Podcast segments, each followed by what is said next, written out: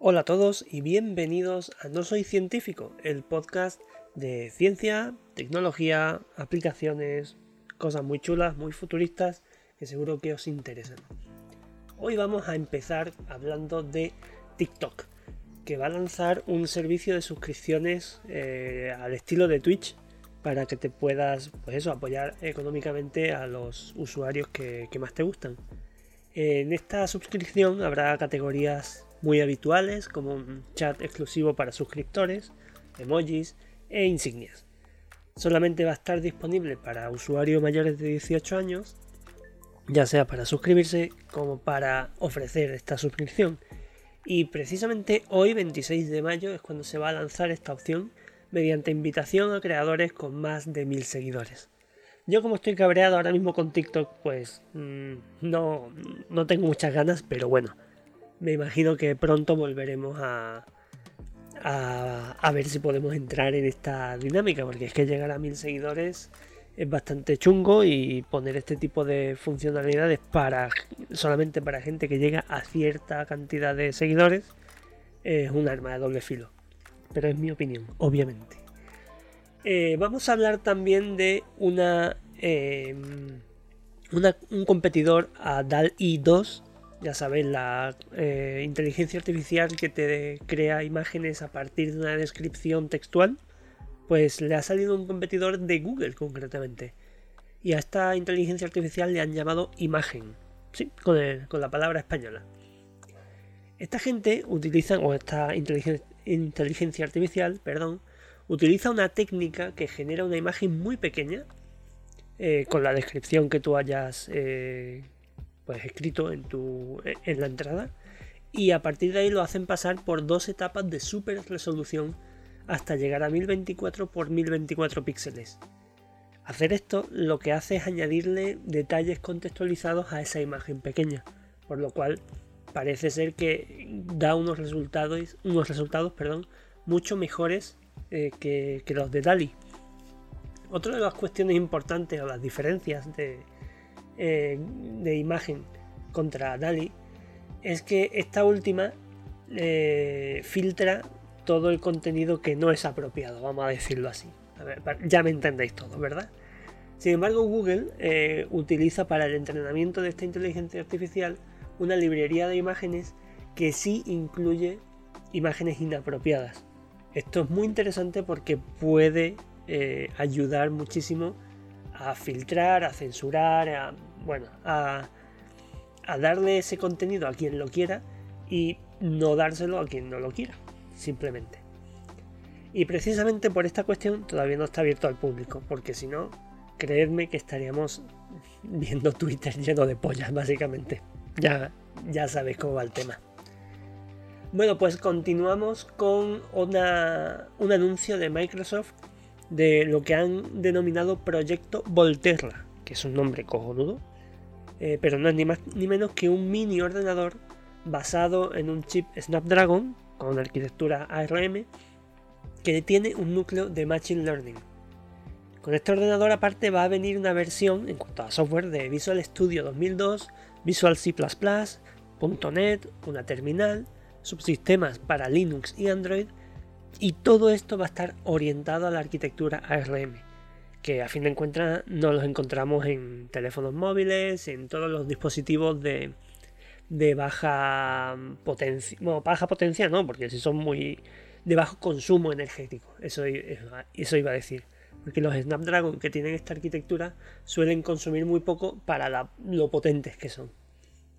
En cuanto a hardware, vamos a tener tres puertos USB tipo A, es decir, los de siempre, los anchitos que le dan la vuelta dos veces para conectarlos vamos a tener un mini DisplayPort que parece que para este tipo de dispositivos se va estableciendo como estándar, un puerto Ethernet RJ45 de toda la vida y dos USB-C, que esto es muy buena noticia, soy muy fan del USB-C.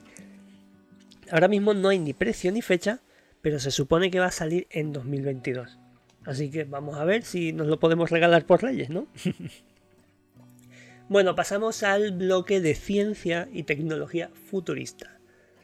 Y bueno, la verdad que, si os soy completamente honesto, no soy muy fan de las noticias de tipo salud, por mi desconocimiento principalmente, pero también porque son cosas que, bueno, pues pueden pues, ser poco cómodas o poco, no sé, pueden ser complicadas para algunas personas. Pero bueno, ya sabéis que si en algún momento no queréis escuchar algo concreto, me podéis escribir y, voy filtrando lo que queréis escuchar y no, ¿vale? Bueno, pues la primera noticia, como os digo, de tipo eh, salud, es que han comenzado las pruebas en humanos de Vaccinia. Y van a eh, durar dos años estas pruebas. Y os preguntaréis, ¿qué es Vaccinia? Pues es un virus genéticamente modificado que infecta y mata células cancerosas de forma selectiva, dejando tranquilas a las células sanas. Y el funcionamiento que tiene es bastante también peliagudo, ¿no? Total, que el virus entra en una célula cancerosa y se multiplica dentro de ella hasta el punto de hacerla explotar. Esto estimula al sistema inmunológico y empieza a atacar este, este sistema inmunológico a células semejantes, es decir, a las cancerosas.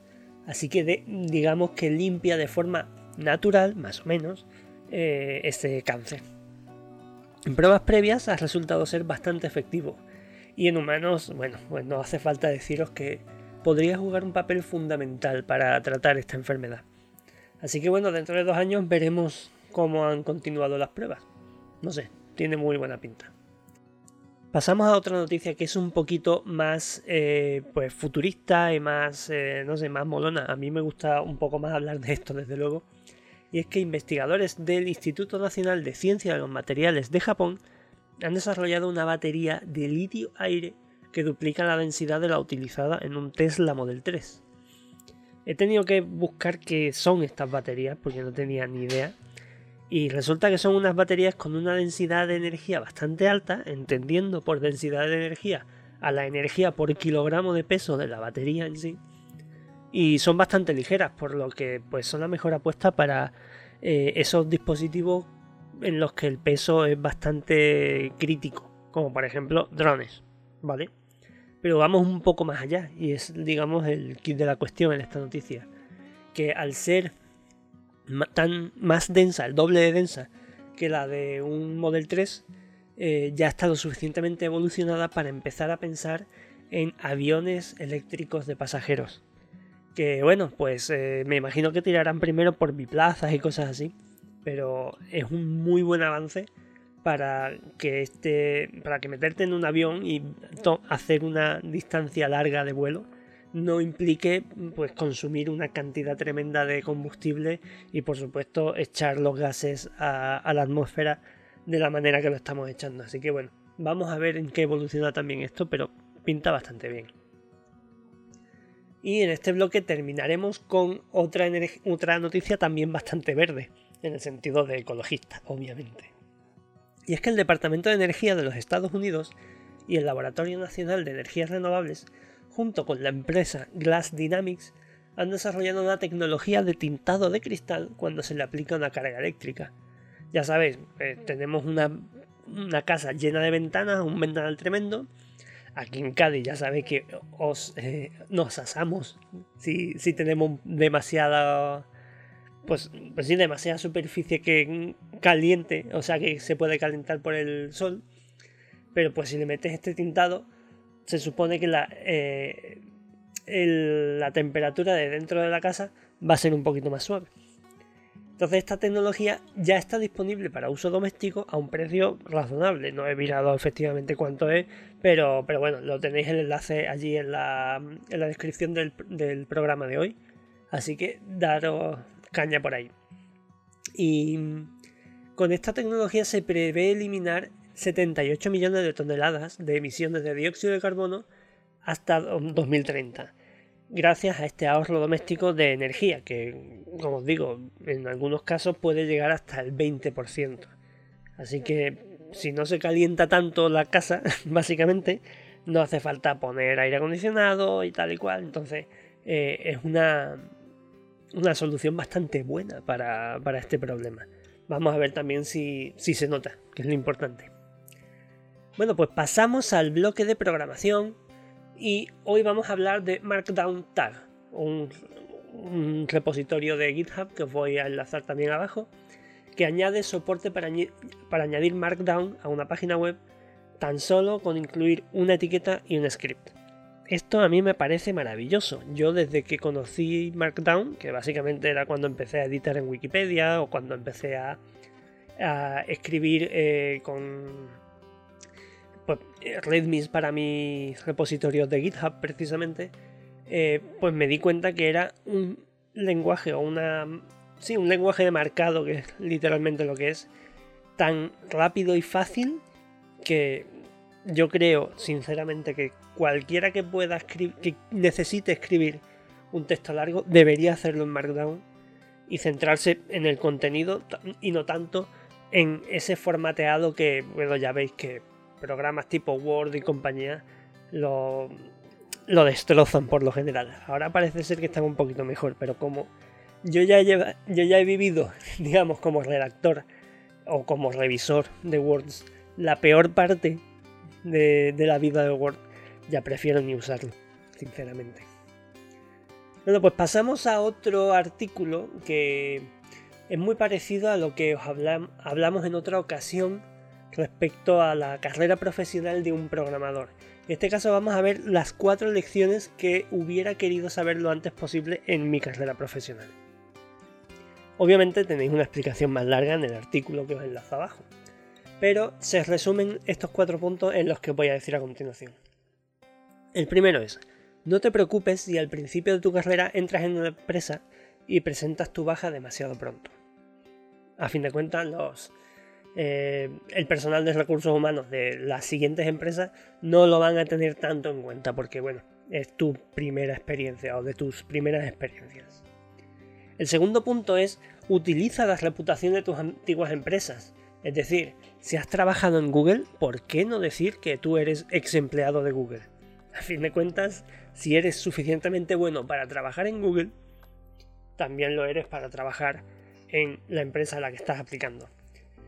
Y por supuesto, eh, no todo el mundo podemos, ojalá yo pudiera decir que soy ex Google, ¿no?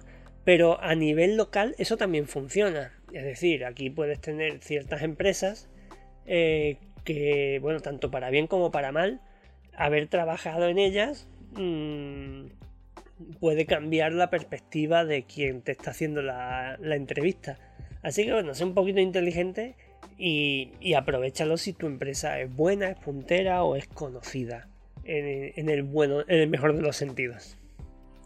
Como tercer punto o tercera lección, eh, podemos decir, adáptate para seguir siendo relevante mientras tú veas que avanzas en tu carrera incluso cuando en el papel se ve como un, paso atrás.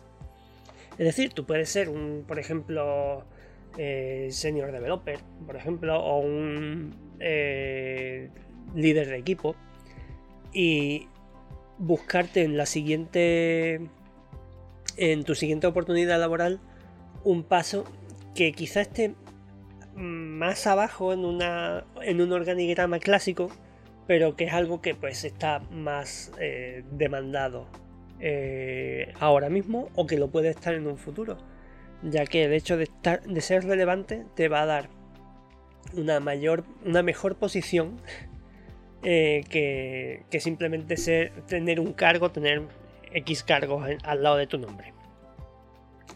Y finalmente, la cuarta lección que se podría aprender de esta es estate alerta en tu puesto de trabajo y escucha las red flags para que sepas cuándo es buen momento de cambiar de trabajo. Esto yo cuando lo he leído digo, es completamente la descripción o la definición de mi vida laboral. Eh, obviamente no tienes por qué ser alarmista en todo momento. No tienes por qué decir, eh, vaya, eh, acabo de ver a un gestor o a un asesor entrando en la empresa, uh, ya nos van a echar a todos. Que por cierto, si no la habéis visto, os aconsejo la película Office Space, que habla en particular de esto que os acabo de decir, pero en general del mercado laboral y del, de programadores sobre todo, y es maravillosa.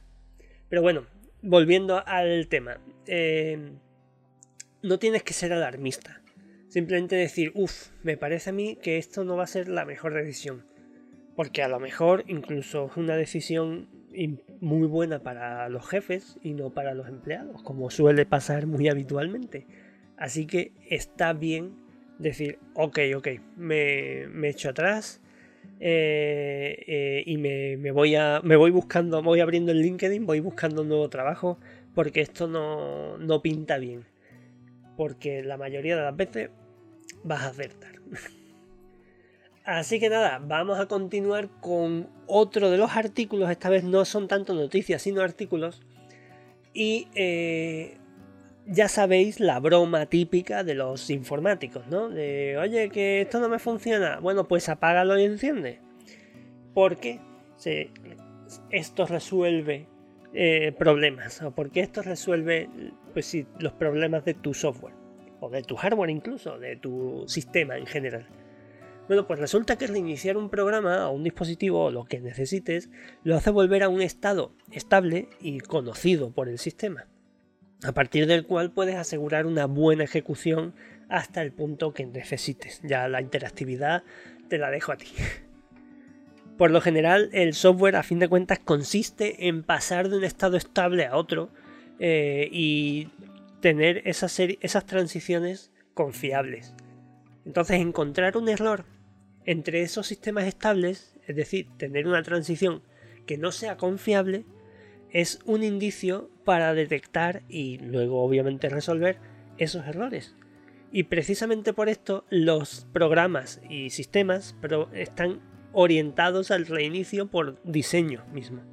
Así que no os riáis cuando os dicen, oye, haga y enciende. Es que se supone que tienen que hacerse eso. Es la mejor, no la única, pero la mejor solución cuando te encuentras un problema a la hora de utilizar tu, ordenador, tu sistema, lo que sea.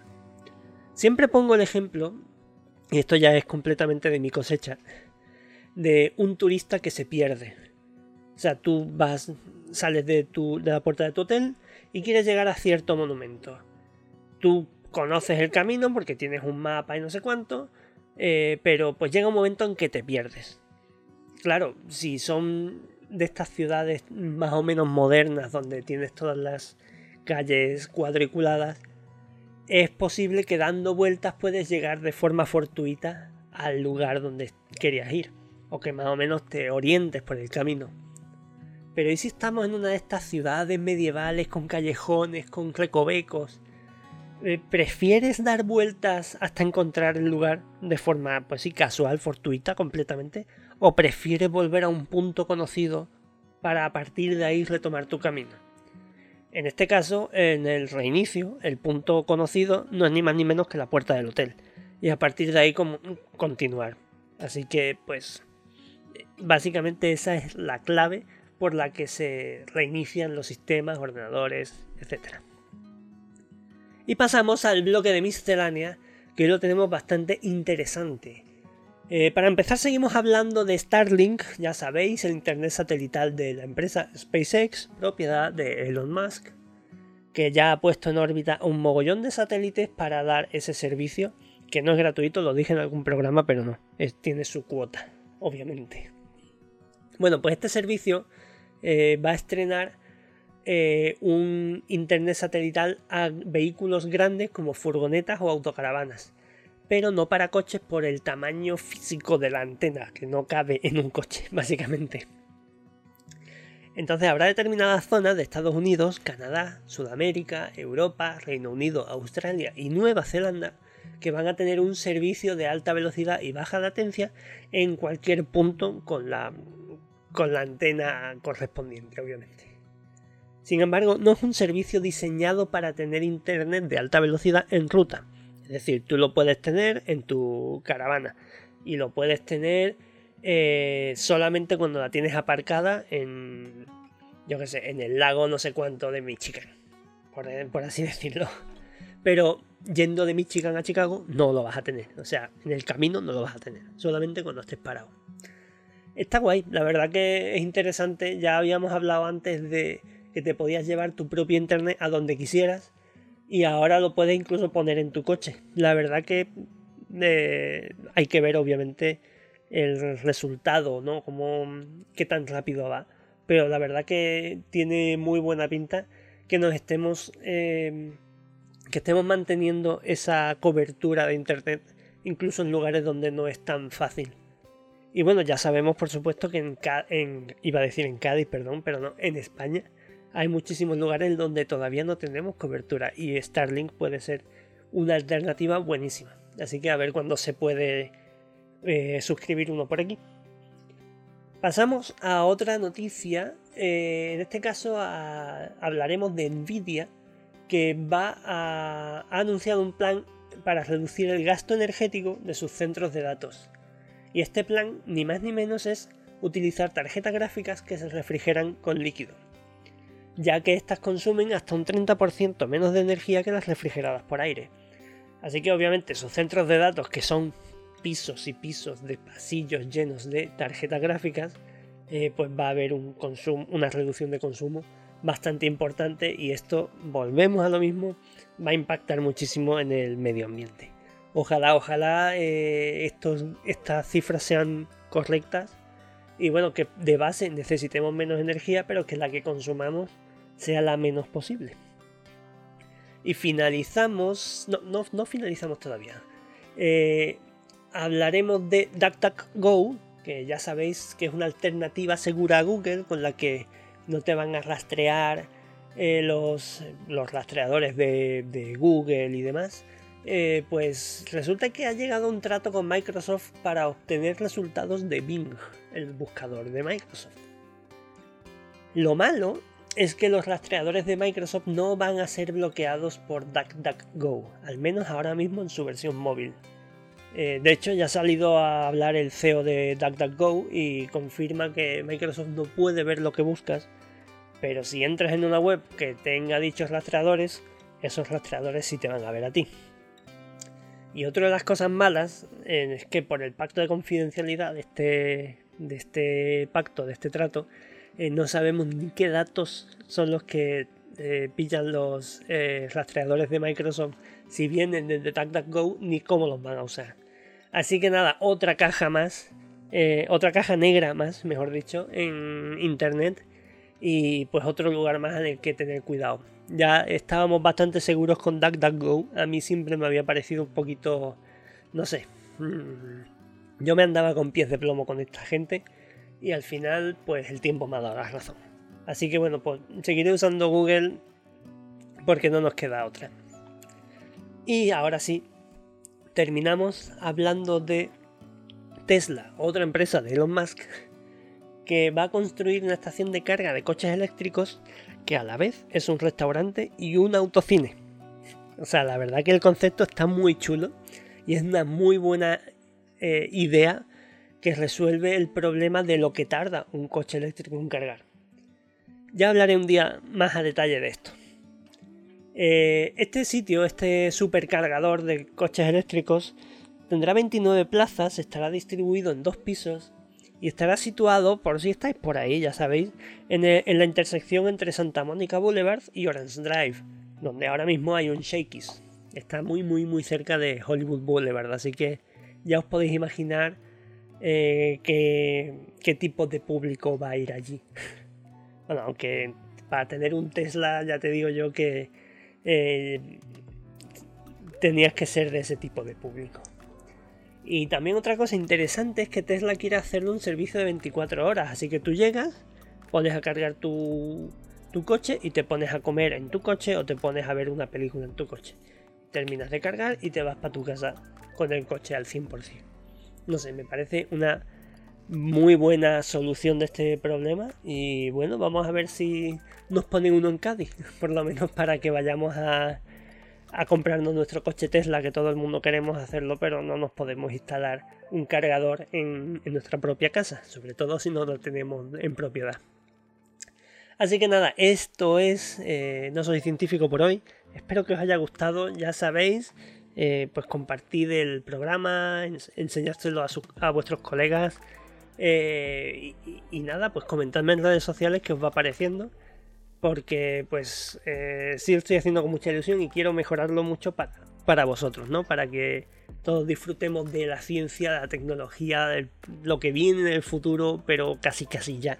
No ahora, pero casi casi ya. Así que nada, un abrazo a todos y nos vemos en el próximo capítulo. Adiós.